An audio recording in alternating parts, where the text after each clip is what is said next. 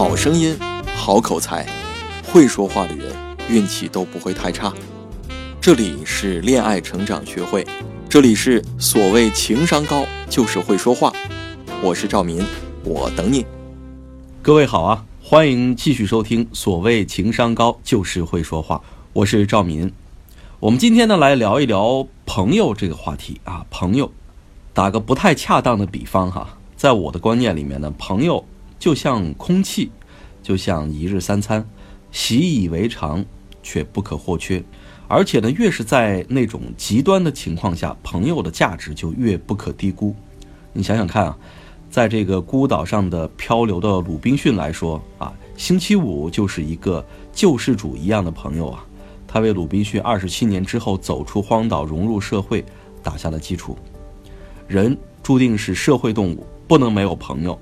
当然了，朋友呢也分三六九等啊，有一起酒肉的，有一起干过坏事儿、掏心掏肺的，有一见如故、心灵相通的，当然也有智慧过人、人生导师式的。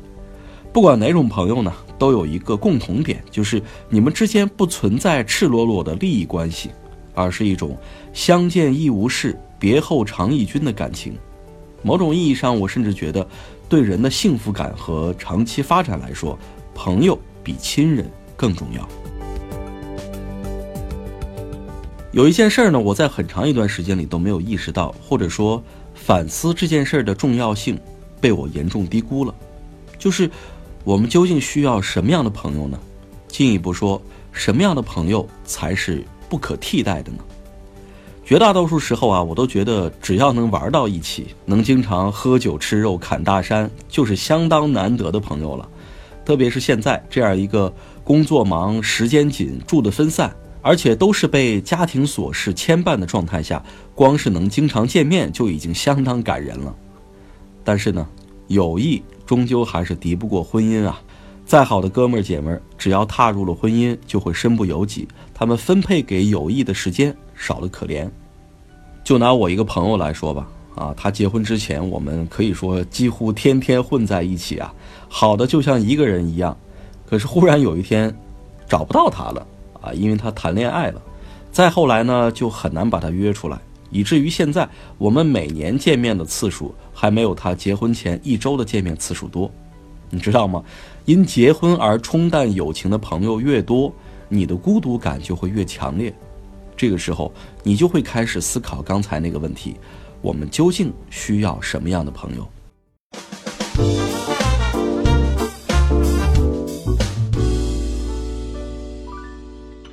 接下来给大家介绍我的一个好朋友，叫亚楠。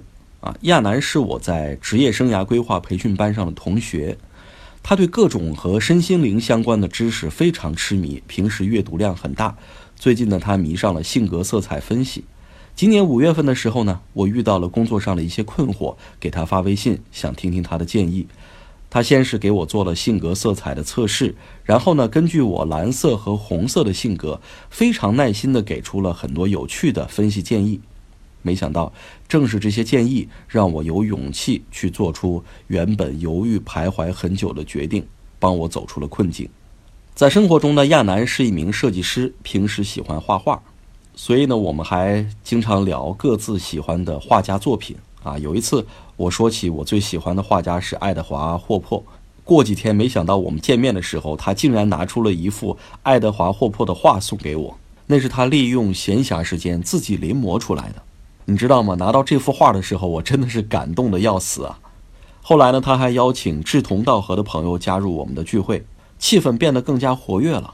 我们几个人一起聊性格色彩，聊两性关系，聊职业选择。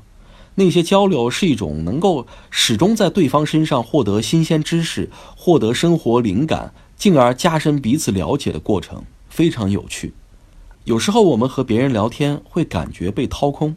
但是和亚楠聊天会感觉被滋养，对我来说，亚楠就是一个无需经常见面却很难被替代的朋友。想要成为亚楠这样的朋友是需要修炼的。首先，这样的人需要有充裕的知识储备，但是从不夸夸其谈。有充裕的知识储备，说明他愿意在提升自我这方面花时间花精力。说明他不会沉迷于外物的诱惑，不会把生活的重心只放在如何做一个漂亮女人这件事上。不夸夸其谈，说明他从不以卖弄自己的知识为乐。他觉得适度的分享和更多的倾听，才是真正对自己有利的交流方式。呃，说到夸夸其谈，我想起了耶鲁大学演讲学讲师格罗维尔·克莱泽的一段描述啊。他说：“听人夸夸其谈，常让我痛苦不堪。那夸夸其谈的人，又总是自以为所说的是至理名言。我只好绕动着大拇指，仰靠在椅子里，苦恼地瞅着对面的墙板。虽然希望他那些谬论早点结束，嘴上却谨慎地应酬道：‘没错，真是高见。’”好，我觉得这段话真的是描写的特别绝呀！不得不说，一个夸夸其谈的人是很难有长久的朋友的。其次，想要成为一个不可替代的朋友，需要把每一次交流都看作是传达爱怨的机会。人和人交流的真正目的是什么呢？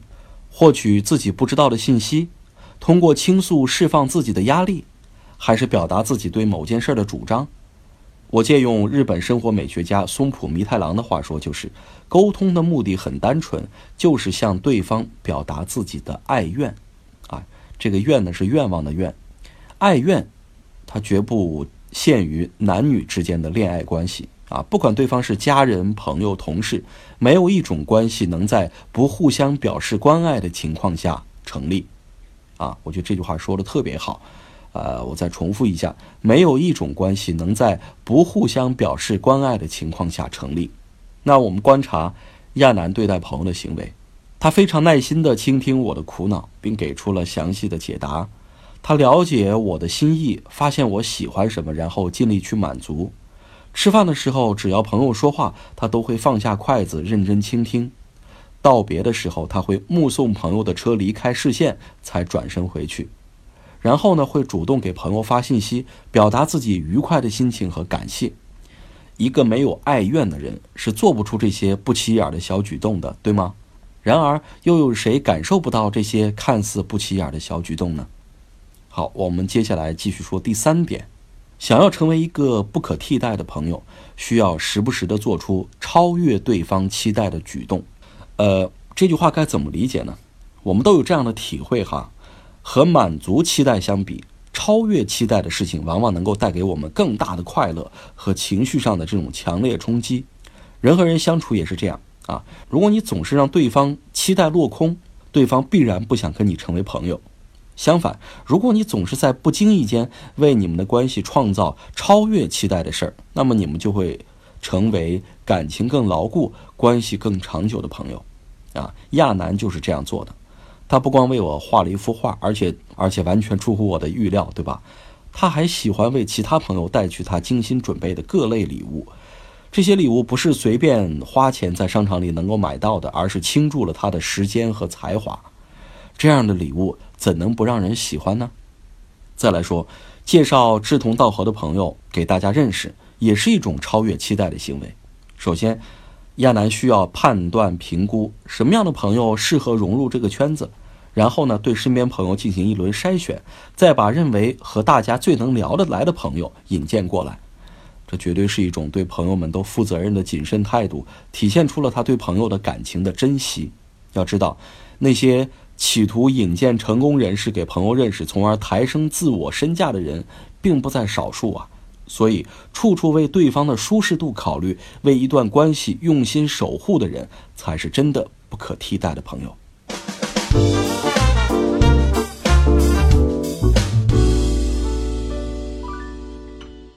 呃，这篇文章看似和我之前谈论的沟通主题无关，但实际上这才是容易被很多人忽略的关键。怎么说呢？沟通的确可以拉近或者是改善关系，但是呢，在大多数情况下，沟通往往代表了一段关系最终所呈现的结果。啊，就是有什么样的关系，才有什么样的沟通。所以，与其努力在沟通方式当中找原因，不如回到你和对方的关系当中仔细查看一番。你把对方当成了什么？对方又是如何看待你这样一个朋友的？啊，这些问题的答案比沟通本身更重要。你和朋友的交往当中有没有发生不愉快的情况？你希望自己成为一个不可替代的朋友吗？微信添加我的小助理小萌萌的微信“恋爱成长零零三”，他会为你提供一对一的专业咨询和帮助。好了，这期呢咱们就先聊到这儿，下周咱们继续聊，谢谢。